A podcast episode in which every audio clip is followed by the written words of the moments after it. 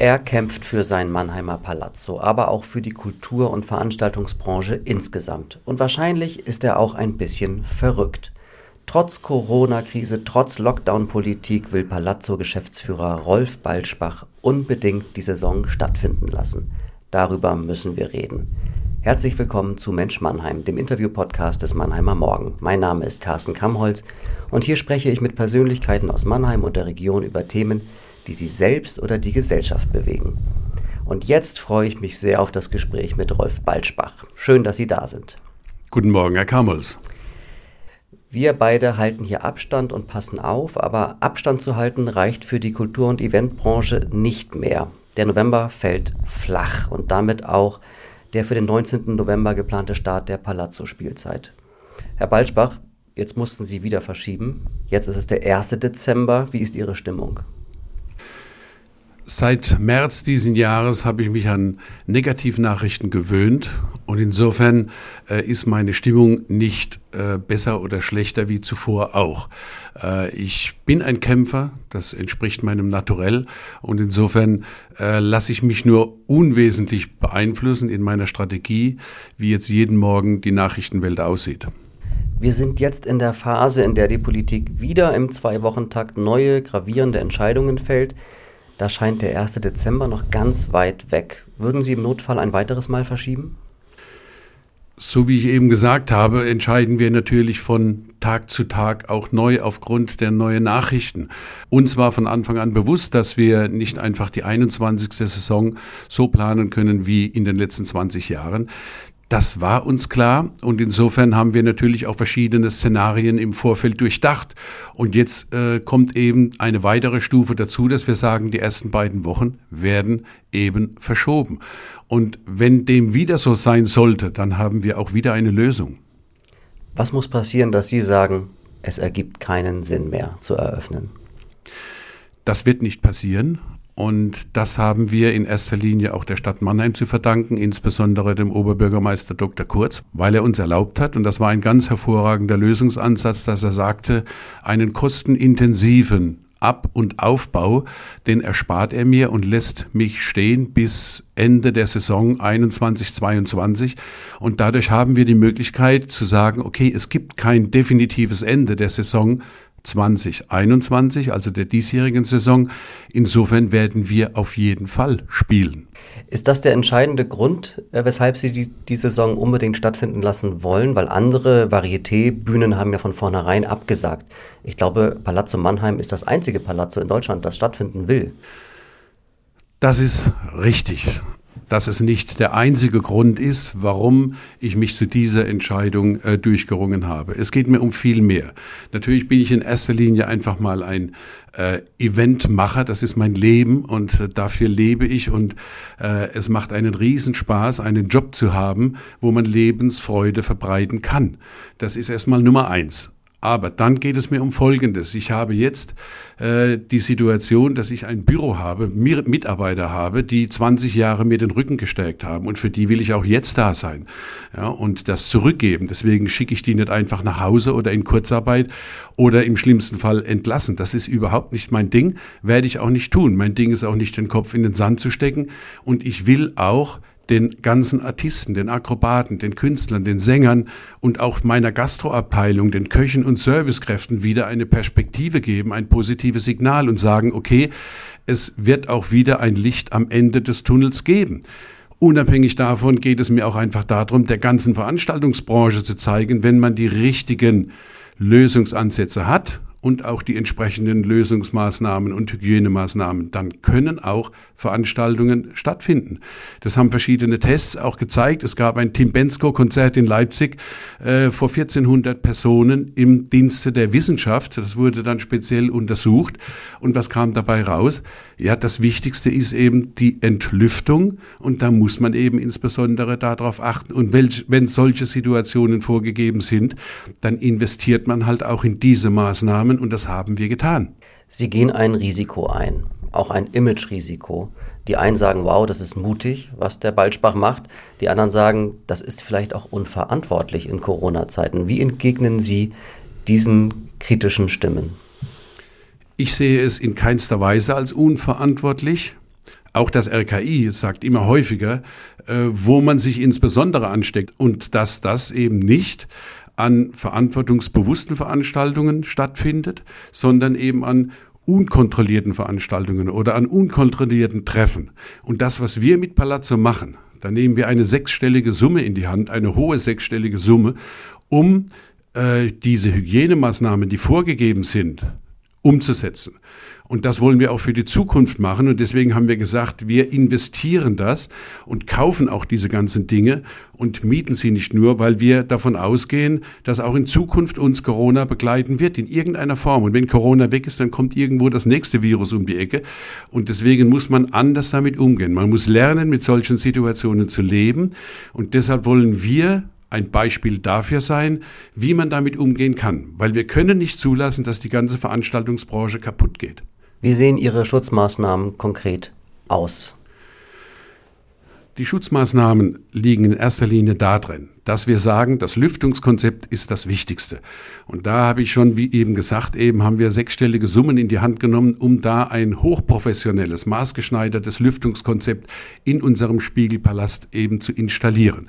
Äh, dass, wenn man sich das anschaut, das ist ein richtiges Bauwerk, was aber letztendlich auch innerhalb des Zeltes äh, wiederum toll inszeniert wird und dann auch wieder toll aussieht. Aber in erster Linie ist es dazu da, um eben diese Aerosole, wo in erster Linie Corona übertragen werden soll, dass das eben entsprechend kontrolliert abgesaugt wird. Dann haben wir den größten Spiegelpalast der Welt.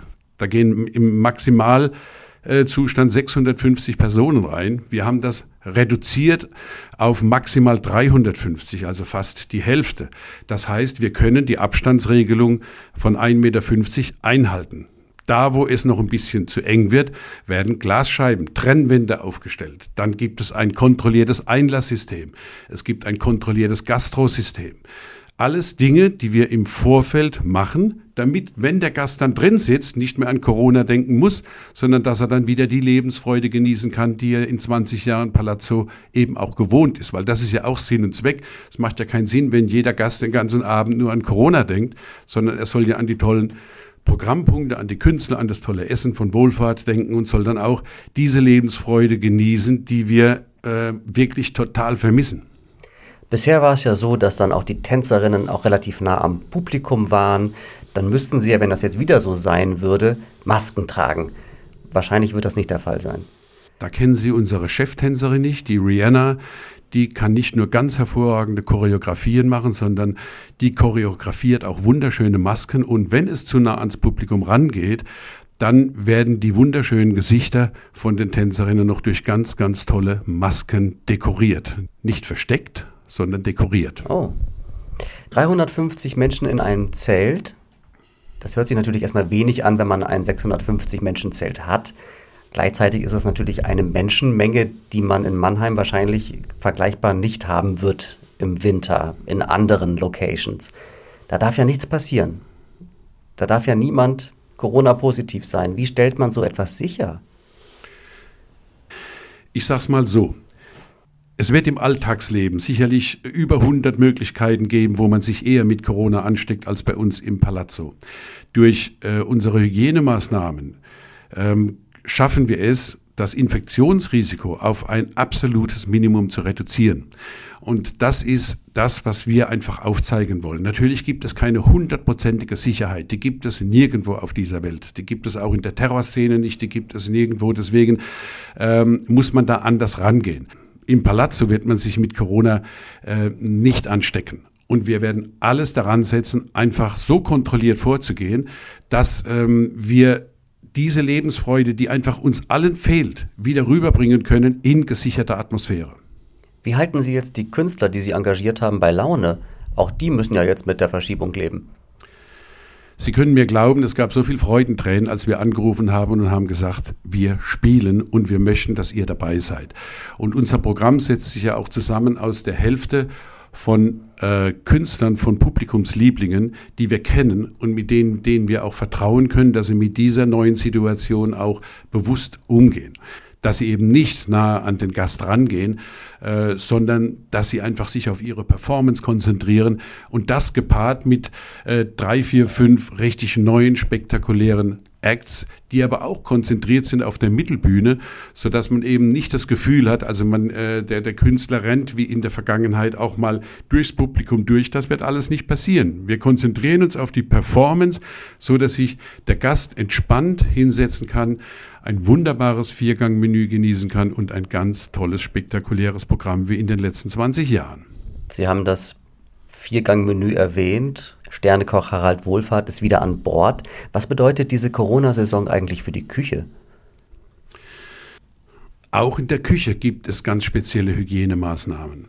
Aber es gab noch ganz andere Herausforderungen. Sie müssen sich vorstellen, unsere Ware kommt zum Teil aus Frankreich, kommt äh, zum Teil aus äh, äh, Gebieten, wo eben Corona auch eine entscheidende Rolle spielt. Dann mussten wir sehr lange warten, bis wir eben auch ein Konzept vorlegen konnten, dass uns die Stadt gesagt hat, okay, ihr könnt Palazzo mal versuchen zu starten, ja, in dieser Situation.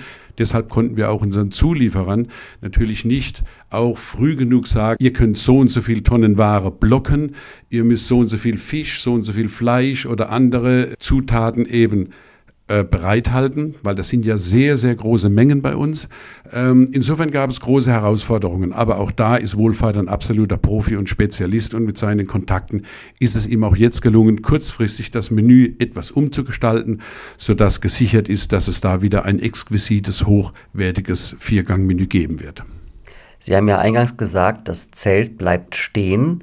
Das heißt, die Saison könnte auch über den Sommer hinauslaufen? Genau, wenn es ganz wild wird, dann fangen wir halt im Februar oder im März oder im April an. Also irgendwann wird es ja wohl wieder möglich sein, dass man Palazzo stand, stattfinden lassen kann. Aber mir geht es auch wirklich darum zu zeigen, dass wir auch in dieser schwierigen Situation ein Konzept haben, dass man gesichert ins Palazzo gehen kann. Und darum geht es ja. Es geht ja nicht nur darum zu fliehen, sondern es geht darum, auch die Stirn zu zeigen, wie geht man mit dieser Situation um. Und vielleicht können wir dann auch ein bisschen ein Signalcharakter sein, dafür für andere Veranstalter zu sagen, Leute, es geht. Überlegt euch wirkliche tolle Hygienekonzepte. Ich meine, das sind ja alles auch Freunde und Bekannte von mir, die haben sich ja solche Konzepte schon überlegt, aber manchmal ist es halt vielleicht noch ein bisschen schwieriger wie bei uns. Ja, aber ich würde mir einfach wünschen, dass Sportveranstaltungen auch wieder vor Publikum stattfinden können, auch wenn es weniger sind. Ich war beim Bayern-Spiel dabei, Hoffenheim-Bayern, das war wunderbar, da waren 6600 Besucher da und es lief alles diszipliniert ab. Warum soll das nicht auch dann in der SAP-Arena möglich sein? Warum soll das nicht am Rosengarten oder an, im Nationaltheater gehen? Es geht um das Hygienekonzept und es hat sich ja herausgestellt, auch das sagt uns ja das RKI, dass das nicht diese Superspreader-Events sind. Das ist nicht der Fall. Ja? Und das wünsche ich mir einfach, dass man da auch seitens der Politik etwas äh, differenzierter hinschaut. Sie haben eine treue Fangemeinde. Wie lief denn der Vorverkauf in dieser Phase? Also ich bin total überrascht. Äh, es war manchmal wirklich so, dass man morgens äh, schaut man in die Nachrichtensender oder liest Zeitung und sieht wieder die neuen Zahlen und dann wartet man den Tag ab und dann plötzlich äh, heißt es dann aus meinem Büro, wir haben wieder am Tag 300 Tickets verkauft da spürt man auch diesen Wunsch einfach der Bevölkerung, äh, wieder Lebensfreude genießen zu können. Und ich spüre immer deutlicher, dass uns auch unsere Gäste vertrauen, dass sie uns vertrauen, dass wir auch sehr äh, sorgfältig damit umgehen und einfach bewusst damit umgehen dass wir nicht einfach sagen, Hauptsache die Leute kommen rein äh, ins Zelt, sondern dass wir auch uns richtig viele Gedanken darüber machen, dass die Leute auch ohne Sorge vor einer Infektion zu uns in den Spiegelpalast kommen können. Im Gegensatz zum äh, Gang ins Restaurant werden ja Palazzo-Tickets sehr langfristig gekauft. Die Leute planen mit sehr viel Vorlauf ihren Palazzo-Abend. Ist das für Sie eigentlich ein Vorteil bei der Planung oder äh, schwierig, weil viele abwarten, was passiert? Natürlich war es am Anfang ähm, ein Problem, dass die Gäste nicht wussten, ob Palazzo stattfinden kann oder nicht. Insofern hatten wir natürlich auch eine ganz andere Vorverkaufsentwicklung wie in der Vergangenheit. Und äh, trotzdem ist es interessant zu beobachten, wie jetzt, als wir erfahren haben, wir dürfen im November nicht spielen. Und das waren ja zwei bis drei Wochen, die wir eben jetzt dann dadurch in Anführungszeichen verlieren. Wir haben diese Gäste angerufen und keiner hat gesagt, er will sein Geld zurück, sondern alle haben gesagt, okay, wir suchen uns neue Termine und wir vertrauen euch, dass eben Palazzo wieder stattfinden wird und wenn es auch dann etwas später sein wird. Dann eine Frage an den kalkulierenden Geschäftsführer. Was ist denn teurer? Eine Saison auf Sparflamme mit weniger Gästen oder gar keine Saison, also auch keine Kosten für Artisten und Künstler? Es ist so, das Palazzo einfach abzusagen in dieser Saison wäre kostenmäßig eine Katastrophe gewesen, weil wir einfach 18 Monate keine Einnahmen gehabt hätten. Aber das ist nicht der alleinige Grund, dass ich äh, unbedingt Palazzo stattfinden lassen will. Es geht auch nicht darum, im Kopf durch die Wand zu gehen. Ja, auch wenn wir hier jetzt fast ein Alleinstellungsmerkmal haben mit Großveranstaltungen. Es geht einfach um die Botschaft, die wir aussenden wollen. Es geht einfach darum, der ganzen Veranstaltungsbranche auch wieder Mut zu machen. Sie müssen sich vorstellen, wir reden hier ja nicht über irgendeine Randgruppe der Gesellschaft. In der Veranstaltungsbranche äh, arbeiten zwei Millionen Menschen. Äh, die Veranstaltungsbranche, die macht 30 Milliarden Umsatz im Jahr. Ja, und da sind die Gastronomen jetzt gar nicht dabei. Äh, das muss man sich mal vorstellen. Das sind ja Familienväter, die ihre, die, die Geld nach Hause bringen möchten. Das sind Familien, die Sorgen haben. Das sind Mütter, die Angst um ihre Kinder haben. Das ist schon eine sehr dramatische Situation. Ja, wir hatten einen Vorteil, dass wir natürlich mit unseren über 60.000 Gästen am Anfang jetzt erstmal keine finanziellen Sorgen haben. Aber diese Sorgen wachsen von Woche zu Woche, von Tag zu Tag. Und wenn wir anderthalb Jahre Stillstand haben, dann sind wir platt. Für die kleineren Eventanbieter ist diese Pandemie eine Katastrophe. Wie kann man diesen Menschen helfen? Also was kann man tun, damit die Veranstaltungsbranche an sich am Leben bleibt? Also erstens ist es nicht nur für die kleinen Veranstalter eine Katastrophe, für die großen genauso. Ich sehe uns jetzt auch eher als ein großer Veranstalter äh, und mit, auch mit einer äh, gewissen Strahlkraft, die wir haben können. Aber natürlich trifft es jeden einzelnen Gastronom und jeden kleinen Veranstalter, jede kleine Kunstbühne, jeder Artist, Sänger oder Opernsänger oder was auch immer jemand macht, Comedian. Für die ist es wirklich eine Katastrophe, weil es gab bisher noch keine Unterstützungen für diese Menschen. Jetzt ist ja ein neuer Plan aufgelegt worden, der mich natürlich und uns alle freut. Und es würde mich riesig freuen, wenn dann auch wirklich das so umgesetzt wird, dass schnelle Hilfe, die dringend gebraucht wird, auch jetzt an die einzelnen Veranstalter und Künstler kommt. Haben Sie denn grundsätzlich Verständnis dafür, dass es diesen Lockdown für die Veranstaltungsbranche gibt? Ich kann die Angst verstehen. Wenn man so einen Fokus auf diese immer steigenden Infektionszahlen weltweit, europaweit und auch deutschlandweit sieht. Ich kann die Angst der Politiker und der Bevölkerung grundsätzlich verstehen. Aber es gibt ein ganz, ganz großes Aber. Das differenzierte Hinschauen ist wichtig. Die Veranstaltungs- und Gastronomiebranche, die trifft es so eiskalt. Und dieser eiskalte Wind direkt ins Gesicht, der muss gesondert betrachtet werden. Und so wie es sich immer mehr zeigt, sind kontrollierte Veranstaltungen nicht die Ursache für diese stark wachsenden Infektionszahlen, sondern es liegt an anderen Dingen. Und deswegen wünsche ich mir ganz dringend, dass die Politiker eben differenzierter darauf hinschauen, was möglich ist und dass sehr vieles möglich ist in der Gastronomie, wenn man Sorg sorgfältig damit umgeht, mit den Hygienemaßnahmen und eben auch in der Veranstaltungsbranche. Und ich kenne so viele Freunde, die sich so bemühen und auch so viel Geld investieren, ähm, dass wir dass man mit kontrollierten Veranstaltungen wieder Lebensfreude bringen kann. Das wäre mein Wunsch, dass das passiert. Wir sind sehr gespannt auf die kommenden Wochen und wir wünschen viel Glück und viel Erfolg für Palazzo Mannheim. Bevor wir hier auseinandergehen, zum Finale drei Sätze, die Sie bitte beenden. Palazzo Mannheim ist für mich nicht nur ein Job, sondern es ist Lebensfreude pur, die ich in die Metropolregion Jahr für Jahr wieder aufs Neue verbreiten möchte. In dieser Krise habe ich gelernt, dass Kopf in den Sand stecken nichts bringt, sondern dass es darum geht, immer wieder neue Lösungen zu finden und auch nicht nur an sich selbst zu denken, sondern eben auch an die ganze Branche und an viele Freunde und an andere Veranstalter und Gastronomen. Palazzo Mannheim ist zwar eine Klasse für sich, aber die beste Varieté-Show der Welt gibt es in. Die gibt es am Eingangstor von Mannheim auf dem Europaplatz und die heißt Palazzo Mannheim. Vielen Dank, lieber Rolf Balschbach, für dieses Gespräch. Ich bedanke mich, dass ich kommen durfte.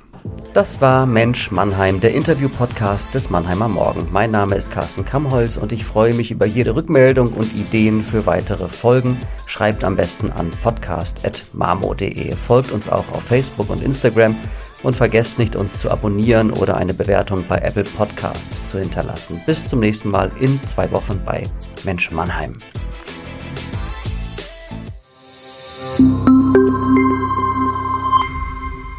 Ein Podcast des Mannheimer Morgen. Produziert von Julia Wadle.